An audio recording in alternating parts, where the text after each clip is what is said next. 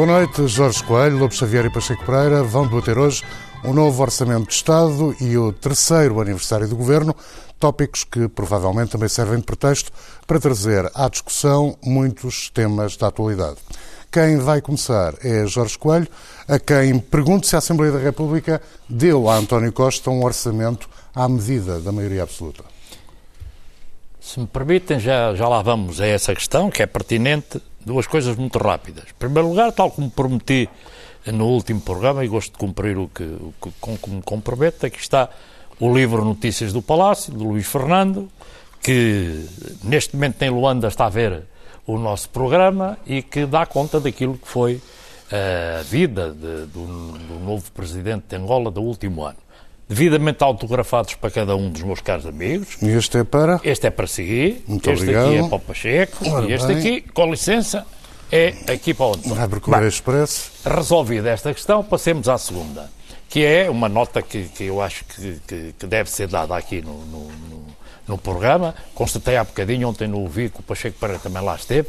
Estivemos ontem a ver o, o lançamento de um, de um- de um filme português, de António Pedro Vasconcelos e Tino Navarro, como, como- como produtor, que é o, o filme eh, Parque Bayer, que é um filme muito interessante e que, como eu me diverti a vê-lo, porque tem um bom tema, é, de- é dedicado à luta, aliás, é no fim referido no filme, à luta para a liberdade que também foi desenvolvido ali no âmbito do Parque Mayer, eh, por todos aqueles que lá trabalharam e durante muitos anos. Tem excelentes atores, tem um bom guião, tem um bom realizador. É um excelente filme português e é um apelo que eu faço é que as pessoas eh, vão vê-lo. Gostei do que vi. Dito isto, da forma mais rápida que pude, vamos agora então aqui aos temas que o Carlos Andrade coloca. Para facilitar este orçamento, dá jeito a António Costa se ele estiver a apostar numa maioria absoluta nas próximas eleições. vocês reparem, como é que António Costa chega a este quarto orçamento da, da legislatura? Eh, depois de alguns terem anunciado o demónio, que isto ia ser o fim do país, que isto ia acontecer todas as desgraças. Bem, o que há hoje em Portugal é estabilidade política, é o mesmo plataforma de governo que governa o país desde a primeira hora até agora, bem, e chega, eh, digamos, com um quarto orçamento, mas com um país em que condições? Em que em 2017 e 2018 eh, é, são os dois primeiros anos em que a economia de Portugal está a crescer acima da média dos países da União Europeia. Nunca tinha acontecido nestes últimos largos anos, em que as, eh, o crescimento vem do aumento das exportações, mais 4,5%, eh, e é, é o terceiro maior desempenho da zona euro desde 2015. O investimento, mais 7% em 2019. Há sete trimestres consecutivos que aumentam o investimento e são os dois maiores impulsionadores do, do, do, do aumento, da, da melhoria da nossa economia, como deve ser o investimento e eh, as exportações.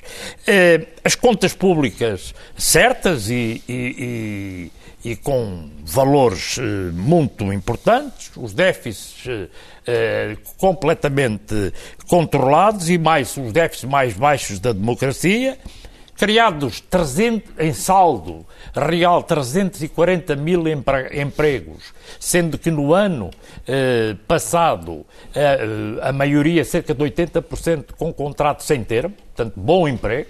eh, Sem, sem trabalho eh, precário, o aumento real dos salários eh, também uma realidade, aumentaram as pensões e, para terminar isto tudo, ontem anuncia, no início da, da votação final global, que Portugal vai pagar a dívida inteira ao FMI, criando, tendo isso um significado político eh, global muitíssimo importante e, portanto, digamos, era difícil um governo chegar a- ao Parlamento para discutir um orçamento em condições melhores do que o que este governo seguiu. Bem, mais crescimento, mais e melhor emprego, maior igualdade. Crescimento suficiente, Jorge Coelho? Ouça, o crescimento nunca é suficiente, nem o de Portugal, nem nenhum país do mundo. Isso é uma coisa que não existe. Mas é um crescimento eh, real. Acima da média dos países europeus, coisa que já não existia em Portugal há muitos anos. É difícil alguém clamar que é pouco quando esteve no governo não fez nada disso. Quer dizer, bem, agora, é tudo positivo o que aconteceu? Não, mas eh, primeiro, o governo chega assim e está aprovado o último orçamento desta legislatura. Mas o que é que aconteceu? Durante a votação do orçamento. O que é que Bem, não foi positivo? O que não foi positivo foi a imagem que foi dada por a generalidade do, do, do, dos partidos no, no Parlamento. À direita, a única coisa que eu hoje segui as discussões do, do, do, do fim do, do, da votação final. Do debate, da votação final e as intervenções. Estive a ouvir aquilo tudo e no fim daquilo tudo do PSD a única coisa que me lembro é de uma entrevista que Castro Almeida, vice-presidente do PSD, deu hoje ao jornal O Público, em que pede tréguas no PSD para evitar um suicídio coletivo. É a única coisa que eu me lembro do dia 2, do que se passou no Parlamento. De, de concreto não me lembro de nada. Bem, o CDS andou no mesmo caminho. É, é, o ímpeto, é, a arrogância do discurso da sua líder é inversamente proporcional aos resultados das sondagens. Porque quem ouve aquilo, hoje mesmo declarou, quando for Primeiro-Ministro, declarou a líder do CDS, e isto é inversamente proporcional porque o CDS está a descer nas sondagens, por mais estranho que pareça. Mas, à volta digamos, do, da plataforma de apoio ao governo, a, a, a, visibilidade também não foi melhor. Parecia, com aquelas propostas todas, que estava ali tudo a ver como é que se arranjavam umas migalhinhas de votos ali à volta daquilo. E vou só dar um, um, um exemplo daquilo que eu acho de mais triste houve no Parlamento nesta discussão, que é a temática das vacinas. Quer dizer, eu penso que tem que haver a maior das atenções, uh, neste caso por parte dos seus deputados, para aquilo que de vez em quando podem fazer com um ímpeto de uma natureza que eu não quero qualificar, porque não sei, porque não se pode brincar com coisas destas. Quer dizer, e há órgãos uh, em Portugal, como um país normal, a Direção-Geral de Saúde, que é uma pessoa de bem, que é. Uh, nunca ninguém ouvi criticar o funcionamento da Direção-Geral de Saúde nem neste governo, nem noutro governo qualquer, e, e a Comissão Técnica Nacional Independente de Vacinação. Como é que é possível aprovar o que o Parlamento aprovou? Com mais uma daquelas coligações meio estranhas que infelizmente lá houve no meio disto tudo. Deixe-me só terminar, PCP, porque agora vou dizer a parte mais importante. Bloco de Esquerda e PSD, é isso? Eu não sei quem foi. Tenho ideia que sim. Não, eu isso, olha, nem me preocupei de saber muito quem foi. Mas o que eu vejo é quem é que defende isto. Ali no Parlamento, em que a Comissão, com tanta pressa, ouviu a indústria, ouviu uma série. Não ouviu nem a Comissão Técnica Independente das Vacinas, nem a Direção-Geral de Saúde. Eu acho que só ouviu a indústria. Não sei e quando eu digo e outras entidades, é suspeito. Outras, outras entidades, entidades desconheço. Bem, mas também desconheço que haja outras quais. entidades para além da, da indústria de um lado e a Direção-Geral de Saúde e a Comissão Técnica sobre... Mas não ouviram, esqueceram Mas há outras entidades com opinião Bem, nesta matéria. E aquilo que nós não ouvimos neste momento é, é algo que descredibiliza, é algo que, que, não pode eh, acontecer num país como um, um, país com as características de Portugal. Porque isto, vocês já repararam o que é? Se agora o Parlamento se começava a, dar, a aprovar coisas do âmbito que isto é de natureza técnica, científica, tu tem um parecer de uma pessoa, tem um parecer de outra. Há um trabalho desta Comissão Técnica. Eu estive a informar-me, fui falar com responsáveis. Isto tem um trabalho de dezenas de anos em Portugal de credibilidade, de respeito por a generalidade do país, nem sequer os ouvem. Para aprovar uma coisa desta, isto caracteriza aquilo que foi esta salgalhada, esta uh, uh, salgalhada destas coligações negativas ou positivas, não me interessa, que levaram a que demonstraram claramente que estavam ali a tentar a ganhar umas medalhas de votos, migalhas de voto por ali. Acho que o governo teve bem e que isto que lhe deu muita força, eh, mais força ainda do que o que já tinha. Volto ao espírito da minha pergunta inicial.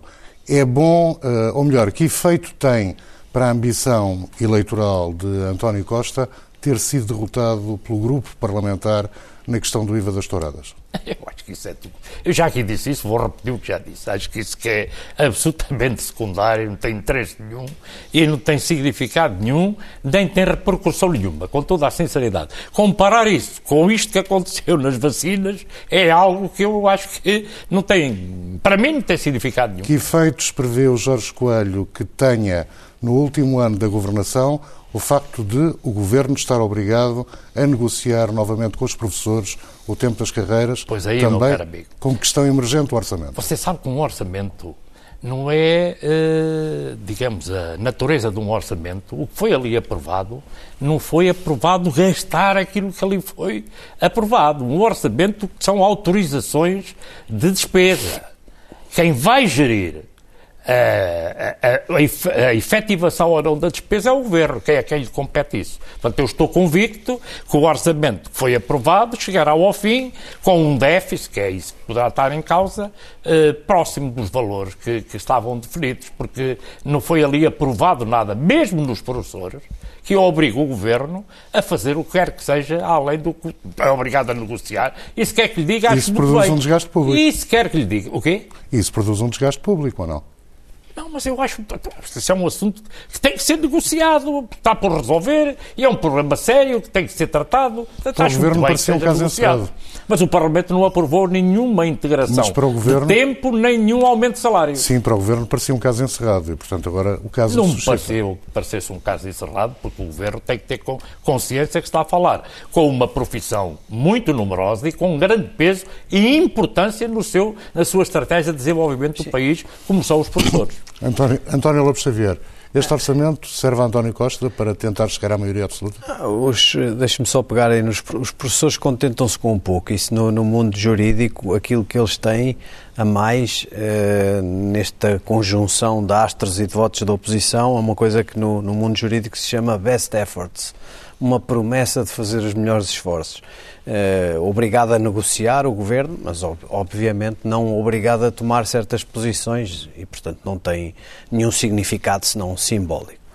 Uh, uh, eu gostava de começar, já lá vou, se isto foi importante para o António Costa, é evidente que sim, não é? Sempre se disse que este era o orçamento crítico, não é? Alguns até vaticinavam que podia haver a demissão do governo e não aprovação do orçamento. Não, eu sempre disse que uh, ia, o PCP e o Bloco se iriam sempre encarregar aqui, de, é. disciplinadamente. António Costa todos chegou a admitir um cenário não, catastrófico. Não, mas isso são, isso são conversas. Quer dizer, isso não tem, do, não tem interesse nenhum. Chegou a fazer ele próprio avisos de que seria uma tragédia financeira e a falar que as propostas envolviam 3 mil milhões de euros. Ao mesmo tempo, Carlos César também fazia uma advertência, a, digamos, ao, sobre o comedimento necessário da oposição, quando ele próprio eh, tinha sido o, o arauto de uma proposta para reduzir a receita do Estado, que sendo com uma total falta de, de, de, de autoridade moral. Isso, isso, isso, são detalhes que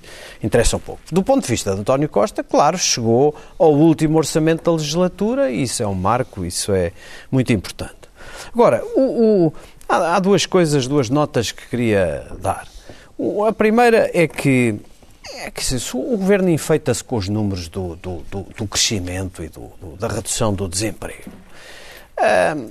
Bom, é, esse, esse, é o hábito, é o hábito que temos na política portuguesa, quer dizer, como se realmente estes resultados económicos que o Jorge Coelho desfiou se fossem imputados a, a, a políticas ativas do governo e de, de suporte destas, eh, de, de, todos estes resultados. É, é, o que é estranho é que o mesmo governo que reivindica para si. Uh, eu não, eu não digo que seja mérito zero ou que tenha uma intervenção nula, mas dizer, a importância do, do, do, dos, dos, aspectos externos da, da, da, da procura de, de, de, exportações portuguesas não pode ser desvalorizada. E é o mesmo governo que, quando toca à Borba, quando toca à Pedrógão, quando toca à CP, quando toca aos hospitais, à listas de espera, não tem responsabilidade nenhuma.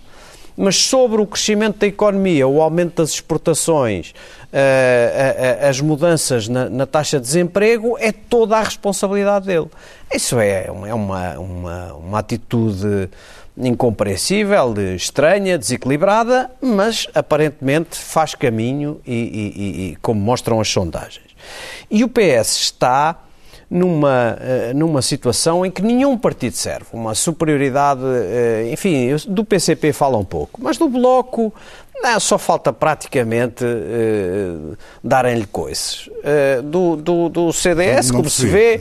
Do Bloco, o PS Quanto ao Bloco, o PS. Ao bloco ao PS. O PS a falar do Bloco só lhe falta uh, dar coisas. É claro que depois o Bloco também tenta pôr lá uns.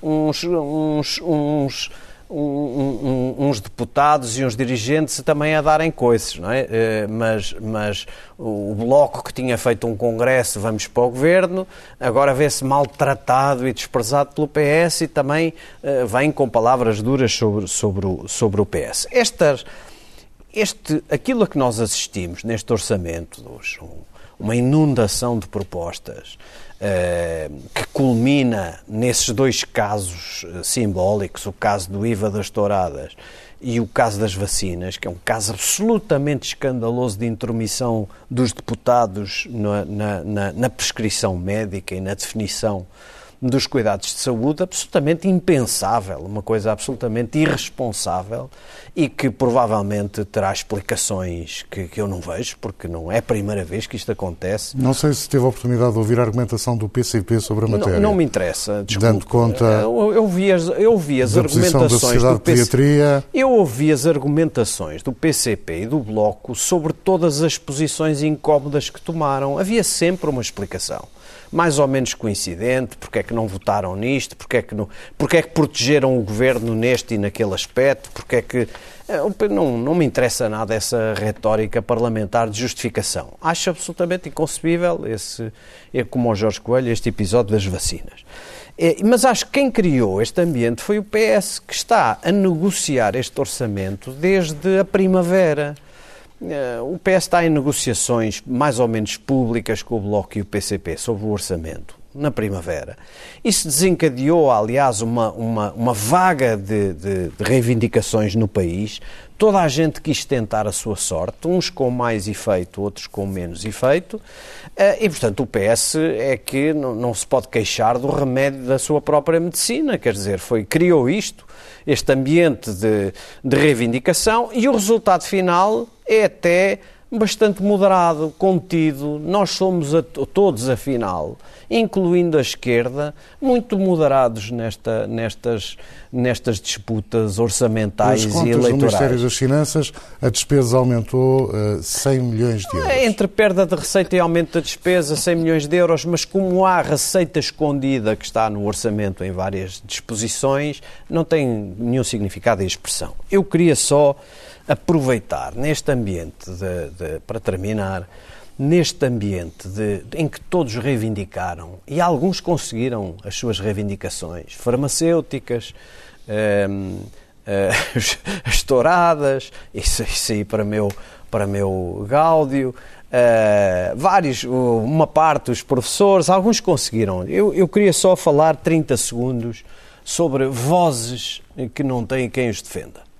Um, podia escolher vários aspectos, mas escolho na área da saúde. Na área da saúde. E não uh, os, a degradação e os problemas que estão nos, nos, nos, nos, hospitais públicos, visíveis todos os dias, e, que cada vez é mais transversal o número, de, o, o tipo de pessoas e de responsáveis que falam desses temas, mas uma coisa bastante mais comezinha, a que estou ligado, uma unidade de cuidados continuados, uh, uma IPSS, uh, cuidados continuados. O, o, as unidades de cuidados continuados que servem para descongestionar os hospitais uh, são mais baratas do que manter doentes que apenas têm um internamento por razões sociais e que podem estar noutras condições, foram criadas e incentivadas e, e foram realizadas com muito sacrifício e dedicação por várias IPSS por todo o país. Uh, essas entidades são obrigadas a receber todos os doentes que os hospitais para lá mandarem. Mas os, os custos, as comparticipações do Estado da Segurança Social nos, nos, no, no, funcionamento dessas unidades têm estado por atualizar e obrigam essas unidades a prejuízos eh, constantes e sistemáticos. E nem podem sequer parar a operação, porque nos contratos que fizeram com o Estado para terem aquelas, aquelas unidades de cuidados continuados, estão obrigados a permanecer oito anos. Reivindicam umas pequenas atualizações do preço, do preço da diária de, de, cada cama utilizada pelos doentes que são obrigados a receber, mesmo em seu prejuízo económico, mesmo a caminho da falência. Reivindicam pequenas atualizações, 2, 3 euros por cama, por noite, por doente.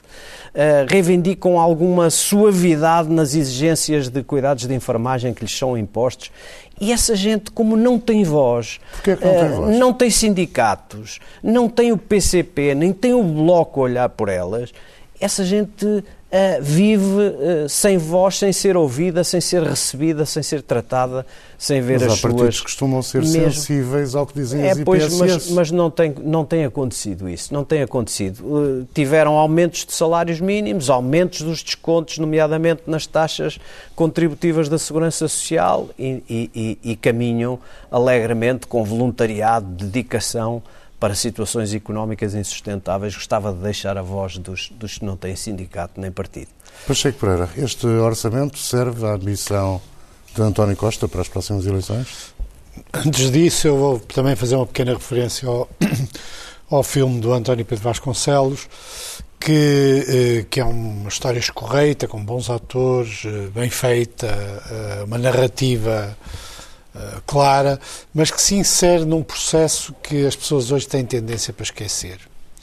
As pessoas não têm consciência que no século XX o grande momento de saneamento, chamemos assim, o grande momento de alteração da vida, nem é o 25 de Abril. O período entre 1926 e 1934 é o período, por exemplo, dos maiores saneamentos na história portuguesa do século XX.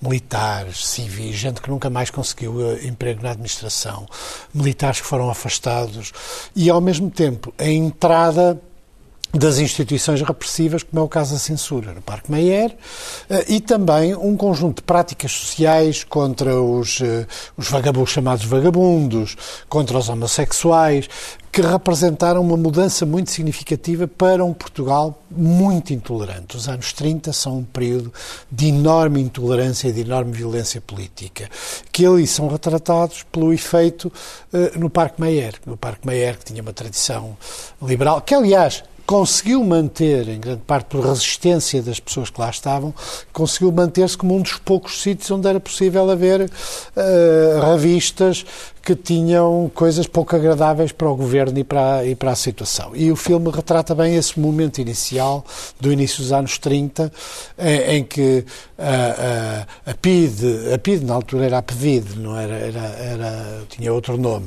era conhecida popularmente como, uh, como a PEVID, e, mas não só, a Legião, depois mais tarde, todo um conjunto de instituições, algumas milícias que foram criadas uh, uh, na época, tudo isso teve um efeito, eh, há uma, há uma instauração, é uma coisa muito importante para os dias de hoje perceber, é como é que se instaura a violência institucional uh, uh, que é depois aproveitada por um conjunto de pessoas para subir na vida, não é?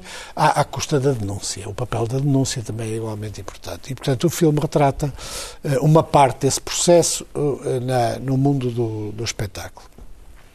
Em relação à pergunta, Uh, eu, eu, vi com atenção uh, quer as críticas, de, as críticas da oposição, mais até do que, que, as defesas do governo. E a gente percebe a enorme dificuldade da oposição em criticar uh, o orçamento e criticar o governo. Não é que não tenham razões para criticar, tem, mas uma enorme dificuldade. Tratar o, o orçamento tem de facto aspectos ilusórios, tem aspectos fictícios, é tudo verdade. Mas, no seu conjunto, o orçamento tem duas coisas que são muito favoráveis à situação, chamemos assim. Por um lado, eh, eh, é o último momento de consolidação de uma solução governativa, que, que, aguenta uma legislatura. Apesar de tudo, isso é um aspecto, do ponto de vista institucional, importante. E, por outro lado, os resultados Uh, mesmo com um modelo económico que eu acho que tem pouco futuro e que tem muitas uh, deficiências, uh, os resultados conjunturais são favoráveis ao governo. A oposição centra-se em dois aspectos que são relevantes, mas para o qual ela não tem muita autoridade política nem moral, que é o aumento dos impostos, que não é que não é aquilo que a oposição diz que é, mas enfim, eh, o, o, aumento de alguns impostos, sendo que mais grave do que isso é a manutenção do peso dos impostos que vem da anterior legislatura, porque o grande aumento dos impostos dá-se no governo de Passos Coelho. E, portanto, como não houve alterações muito significativas no peso dos impostos, particularmente do IRS, eh, em relação a, às, às, pessoas eh, individuais, é evidente que Mesmo os impostos que tenha havido uma espécie de tá redistribuição tá houve, houve, da intensidade houve, da carga. Houve, mas a carga fiscal continua a ser muito elevada. Eu sei que é possível fazer comparação com a Europa, que em relação à Europa não é um dos países que tem mais carga fiscal, não, é, é. mas para Portugal é, é uma, uma enorme carga fiscal. E é isso uh, uh, que, uh, em que assentam as políticas de contenção do déficit e de, de diminuição da dívida. É essencialmente a carga fiscal é essencialmente a carga fiscal. Portanto, uh, a carga fiscal tem um enorme efeito perverso. Olha que não. Ah, olha que sim. Uh, tem um enorme efeito perverso. Não, isso tem, mas não é Um enorme isso. efeito perverso para as empresas e para as, e para as pessoas. E depois há outro aspecto que é a degradação dos serviços públicos. Aí também, de novo, a oposição tem pouca autoridade, porque a, a degradação foi muito acentuada, muitos dos mecanismos que hoje estão a mostrar uh, a dissolução do funcionamento de muitos serviços públicos não são só resultado das cativações deste governo, são resultado de processos que já vêm do governo anterior. Portanto, nas duas coisas, nos dois aspectos de, essenciais da crítica, em que a oposição teria razão se não tivesse rabos de palha, Uh, o peso da carga fiscal e a degradação dos serviços públicos uh, uh, tem muita dificuldade, em, em, porque está sempre sujeito ao contraditório. Ah, sim, é vocês dizem isto, olhem o que era antes. Por isso, uh, o governo colocou-se numa situação uh, muito, muito difícil de criticar, até porque há uma questão de fundo. O modelo económico do atual governo não é muito diferente do modelo económico que a oposição defende. E por isso não há críticas qualitativamente diferentes. Há críticas de apenas de medidas, de quantidade. Ora, as críticas de quantidade neste momento são favoráveis ao governo, não são favoráveis à oposição. E o peso da crise interna do PSD, que aliás eh, citada pelo, pelo Jorge Coelho. A crise interna do PSD que existe não é de agora, que é a primeira coisa que convém dizer. O PSD está em crise há vários anos, mesmo quando teve bons resultados eleitorais, que isso é uma coisa que as pessoas não compreendem, porque acham que os resultados eleitorais é que medem a inexistência da crise. A crise do partido, propriamente dita, é antiga e tem muitos fatores que se revelam nos nossos dias. Por exemplo, uh, um dia devíamos discutir isso com mais profundidade. Por exemplo, a desertificação dos quadros no PSD a completa dificuldade que têm as estruturas locais e nacionais de terem influência em setores que são fundamentais na vida política, na juventude, nos sindicatos, nas profissões liberais. A quebra dessa influência, que é um elemento da universidade, que é um elemento fundamental para que um partido possa não só ter votos, mas ter quadros para garantir a boa governação, é já antiga. E o que acontece é ninguém tenha ilusões as dificuldades de Rio seriam as dificuldades de Passos Coelho se ele estivesse à frente do partido. As mesmas. O que acontece e que exacerba as críticas a Rui Rio são dois fatores. Nenhum deles brilhante. Um deles é que a direita perdeu o seu principal instrumento. Ou pelo menos, até agora, não o tem como tinha antes. Ou seja, o PSD. Eh, nos tempos de Passos Coelho, virou imenso à direita e tornou-se um instrumento importante para uma grande, para uma parte de uma direita ideológica que tem vindo a crescer em Portugal. E ficaram sem o instrumento, porque o instrumento nunca é o CDS, o CDS não tem votos. O grande instrumento político de uma direita, usando a terminologia neoliberal, é o PSD. E eles conseguiram isso durante algum tempo, ter o PSD como grande instrumento. E, portanto, há uma, há uma situação de orfandade, ou seja, veem o PSD sair dessa área, não sabemos com consistência, e, mas sabemos que com contradições, afastar-se dessa área portanto, eles ficam sem instrumento, têm um sentimento de orfandade. Isso é um aspecto. Outro aspecto é um aspecto puramente aparelhístico, que é uma das heranças do PSD, que já existia antes, que é puramente aparelhístico, ou seja, grande parte do aparelho que está neste momento representado na Assembleia da República, que está representado em algumas distritais e em algumas conselheiras, não em todas, felizmente, uma parte desse aparelho uh, uh, não, não quer ganhar eleições, que é outro mito que existe. As pessoas estão convencidas que não quer ganhar as eleições, quer manter os lugares. Se puder manter os lugares por um equilíbrio qualquer, mesmo que o partido não ganhe as eleições, está muito bem. O que quer é estar lá. E perante a ameaça de uma mudança significativa de lugares, de cargos, de proposituras, reage com grande eh, desespero de causa e fará tudo para derrubar. E, repito outra vez uma coisa que eu digo aqui, que as pessoas eh, não dão importância. Fará tudo para tentar derrubar o Rio, antes das eleições para poder condicionar as listas de deputados. Se não conseguir fazer, no momento em que perderem a esperança de que o podem derrubar, uma parte passa-se para o partido de Santana Lopes. Suponho que foi o líder parlamentar do PSD que hoje disse que em Portugal só há dois partidos genuinamente populares, digamos assim. O PSD e o PCP. E citou até uma festa Uh, Sim, que, isso é uma coisa que se diz há muitos anos. Sim, isso uh, diz há muitos anos. Ainda é um retrato não, fiel do PSD. Uh, é e não é. Desculpe lá esta resposta, parece o Presidente Trump a dizer é e não é. Ou seja, a, a comparação tem um certo sentido porque o PST tinha uh, chamadas bases. Também há uma mitologia das bases, mas tinha, tinha uma, uma. É um partido que tinha características populares e que, na sua história, essas características juntavam-se a uma direção política social-democrata. O que é que acontece? É que no governo, se for ver quem deixou de votar no PSD nos últimos anos, há de ver que há uma parte dessas bases que deixou de votar. Não votou, não passou para o PS, alguma passou, mas não, não eh, passou para a abstenção em grande parte. Bases por aqui, exemplo, bases por eleitorais exemplo, ou bases do partido? Não, bases eleitorais. As bases do partido é uma inexistência. O que existe no, o que há é uma base eleitoral uh, considerável do PSD e há um aparelho muito anquilosado, um aparelho do, do PSD muito voltado para a gestão de carreiras internas, para manter os lugares. E quando eu digo manter os lugares, não é apenas manter os lugares de deputados, é manter os lugares que o partido tem direito pelo próprio facto de existir. Uh, nas autarquias e esta, esta, uh, este processo que também existe no PS que também existe no PS no, no, PSD tem feito com que o partido tenha eh, perdido muito do prestígio que tinha no passado. Por exemplo o PSD tinha um prestígio de boa governação que foi perdida em grande parte. É, é como aquela honra perdida da Catarina Blum. Também há uma perda de prestígio na governação. Uh, este processo é antigo, vem desde Cavaco Silva. E, não, e, e insisto, tem pouco a ver com a, a, a, os resultados eleitorais, porque vai acabar por ter, porque a desnascência interior do partido vai-se depois manifestar eleitoralmente e já se manifesta. Repara, você vai a Coimbra, por exemplo. Eh, qual é a influência do PSD na universidade? Coimbra é uma cidade em que a universidade é central. Você vai a, a, a zonas em que é muito importante ter influência nos sindicatos. Nada. Nas universidades, a influência da, da JSC tem diminuído muito significativamente.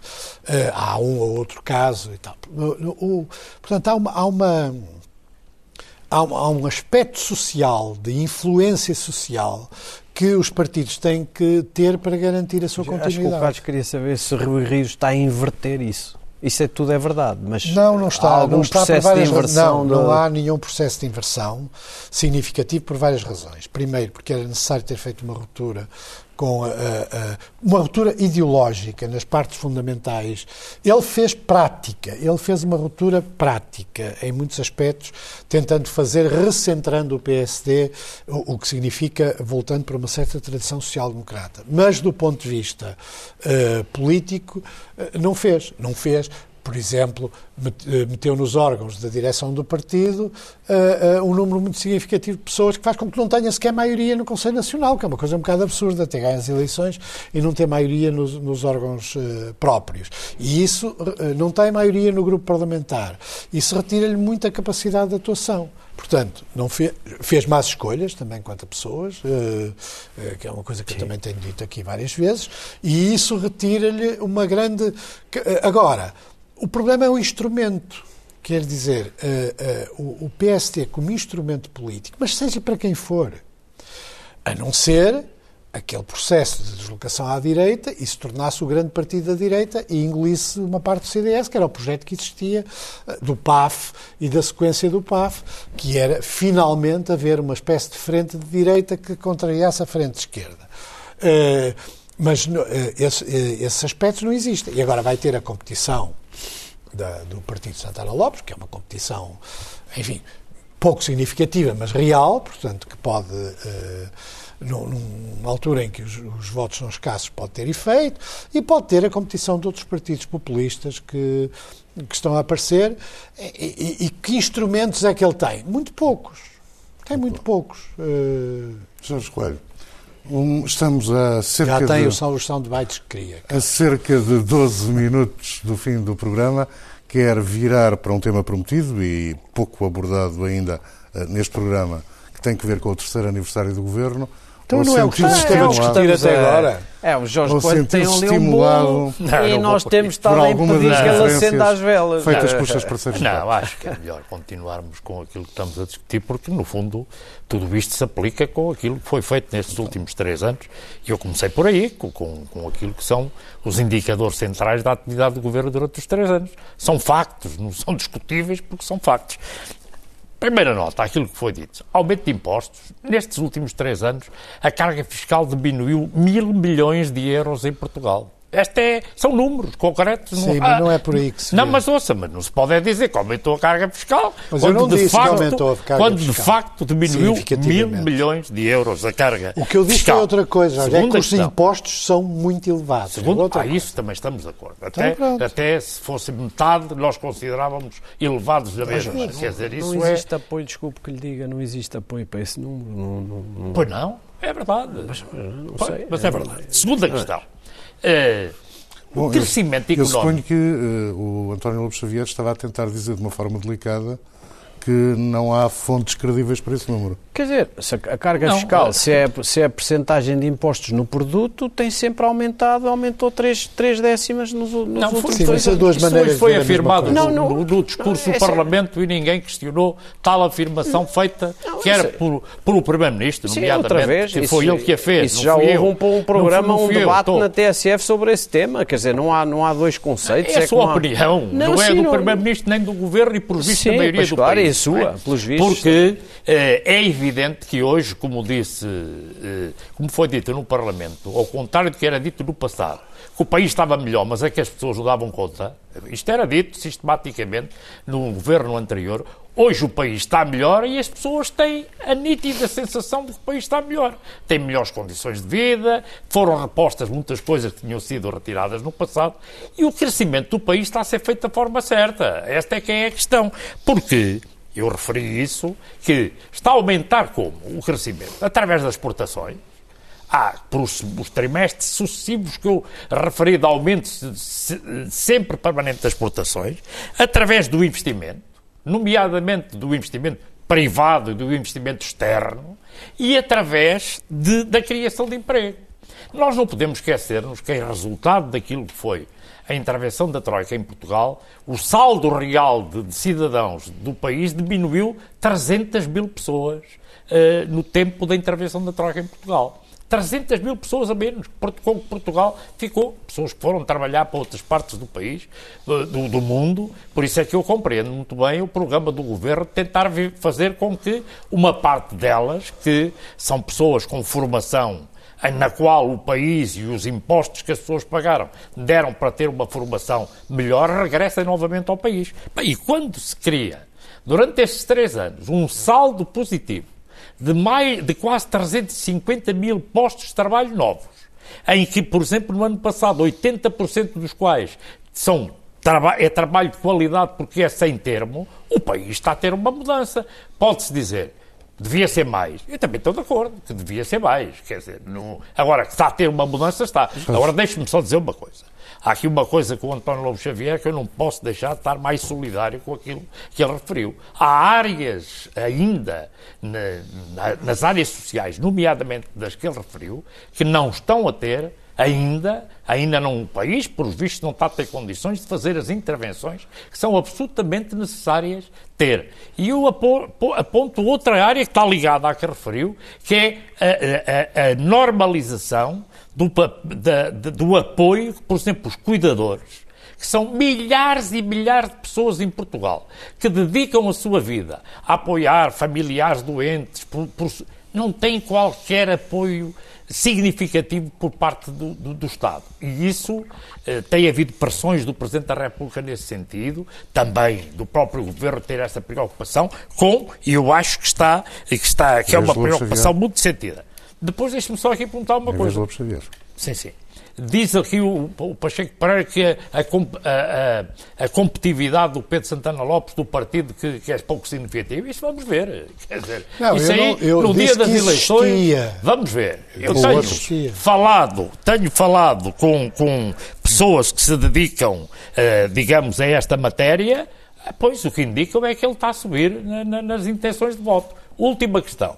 É, não, mas é uma correção é histórica que eu tenho Senão, que fazer. não consigo o Partido Socialista é um grande partido popular. Vocês, só quem não conhece bem o país e quem não conhece o funcionamento dos partidos como o PSD é claro um que é, grande é, Jorge, partido Mas isso popular. até eu posso dizer, portanto, escusou... É um é, facto. Claro que é. Em três minutos. Claro isso que é. É um facto. Não, vamos ver. Só, só, só, só, podemos, só podemos ter declarações de princípio. Vamos lá ver. A carga fiscal, que em todo o mundo é medida por uh, um, a percentagem, comparar, comparar o peso dos impostos no produto, subiu, nunca foi tão alta uh, e, e, e, portanto, enfim, o, eu sei que o Ministro das Finanças tem apresentado as coisas de outra forma, mas em termos, uh, os números são o que são. Era menos e agora é mais. E, e, é, e, e, é assim por uma razão, é que o Pacheco Pereira hoje tem que lhe dar razão. O modelo fiscal é exatamente o mesmo todos os impostos sobem. Todos. Tenho-os aqui. Salvo pequenas exceções, todos os impostos voltam a subir. Portanto, nós vivemos ainda na política fiscal do ajustamento. E o que foi feito, também já dissemos várias vezes, ou eu já disse, o que foi feito, há uma, há uma equação muito simples. Aquilo que foi dado aos funcionários públicos, em geral é aos funcionários públicos, o que foi dado aos funcionários públicos é igual a redução de juros por funcionamento dos mercados, mais ganhos dos estabilizadores automáticos ligados ao crescimento económico, mais impostos. Uns desceram, os outros aumentaram para compensar. Tira-se de um lado, aumenta-se do outro. Em geral, às empresas, às, aos setores da energia, às empresas em geral, às empresas mais lucrativas, já voltou, voltaram outra vez a aumentar os impostos sobre as empresas e, portanto, a soma destas realidades é que deu o benefício aos funcionários públicos. Porque, lamento muito, nos outros setores da, da, população portuguesa não houve benefício nenhum relevante. O aumento real dos salários é médio do país. Especialmente, é ouça, mas isso quem paga os salários são as empresas, Jorge. O Jorge devia saber melhor do que eu. Porque as, não é o Estado que paga os salários às empresas. Mas, o Estado impõe às empresas que paguem estão salários criadas mínimos. condições no país para não terem aumentado estão, o salário. Não sei se estão. Só ninguém tinha aumentado os quatro aumentos de salário mínimo. a atividade económica mudou. A última coisa é esta. Quer dizer, se o Governo quer enfeitar-se com. Eu, eu, percebo que o jogo seja esse. O Governo quer assumir todos os resultados positivos do emprego, no crescimento do produto, nas exportações. Então. Eh, o mesmo o governo, o partido que suporta o governo, foi o partido responsável pela maior recessão eh, e, portanto, e nós nestes indicadores ainda não chegámos aos em boa parte destes indicadores, exceto as exportações, ainda não chegámos aos níveis de 2008. Em vez de Eu há bocado esqueci de falar veja, lá, da... veja lá o que isto levou. Estamos contentes com isto. Falta-me só o Rio. O Rio oh, oh Zé, desculpe, deixe-me dizer, é muito rápido. O José Pacheco Pereira tem a seguinte teoria. Não há crise no PSD. Há uma conspiração liberal de. Sim, foi o que foi que apresentou. Uma conspiração não, liberal de uma opinião que queria que o PSD fosse incubado por esse pensamento liberal. O país precisa de um, PS, Rio de um PSD forte. Não fez isso. Não, disse não fez isso. Não disse nada disso. E, e, e portanto, não disse nada disso. Eu disse que havia dois fenómenos. Dois minutos, um que é um fenómeno de orfandade de uma certa direita muito radical, parecida com a alt-right em muitos aspectos, que sente o, o, a perda do, do controle sobre o PSD como uma orfandade política. Isto não é conspiração nenhuma. E outro é um problema de crise interna que facilitou esse processo, porque à medida que os, os fatores de identidade política e ideológica vão diminuindo, é evidente que a, a, a deslocação faz-se por razões oportunistas. Um minuto, um para, minuto aquilo... para falar da tourada da tourada. Devo dizer que eu não acho irrelevante a questão da tourada e o que se passou no Parlamento, porque eu acho que a tourada está ligada a uma cultura das vacinas. Estou, uh, não, mas estou de acordo convosco quanto às vacinas. Então, uh, uh, a questão da tourada é uma questão que tem a ver com o nosso entendimento sobre o papel da violência na sociedade.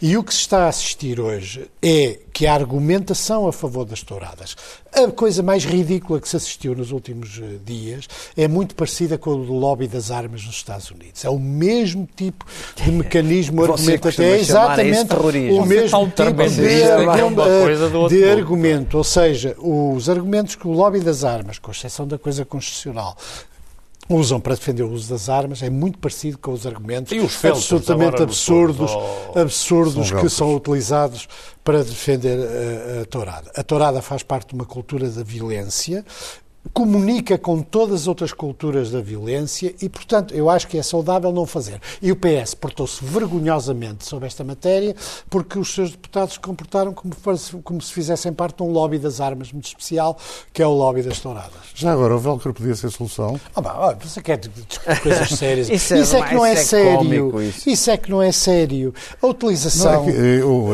vi citadas uh, opiniões eu sei, eu sei disso anti-touradas. Uh, eu sei, mas talvez possa ser. Isto é tão importante que agora você já diz que não é sério. O que é o velcro? Não, não, no dia em que os toureiros vão, para, vão com velcro às costas e sejam toreados também a, a cavalo na, na, praça, eu acho que isso é pensável. Não é? Bom, agora parece-me que é mais que tempo de terminarmos esta quadratura do círculo também pode ser ouvida em podcast, em expresso.pt. Dois, oito dias, Jorge Coelho, Lobo Xavier e Pacheco Pereira retomam o debate. Até para a semana.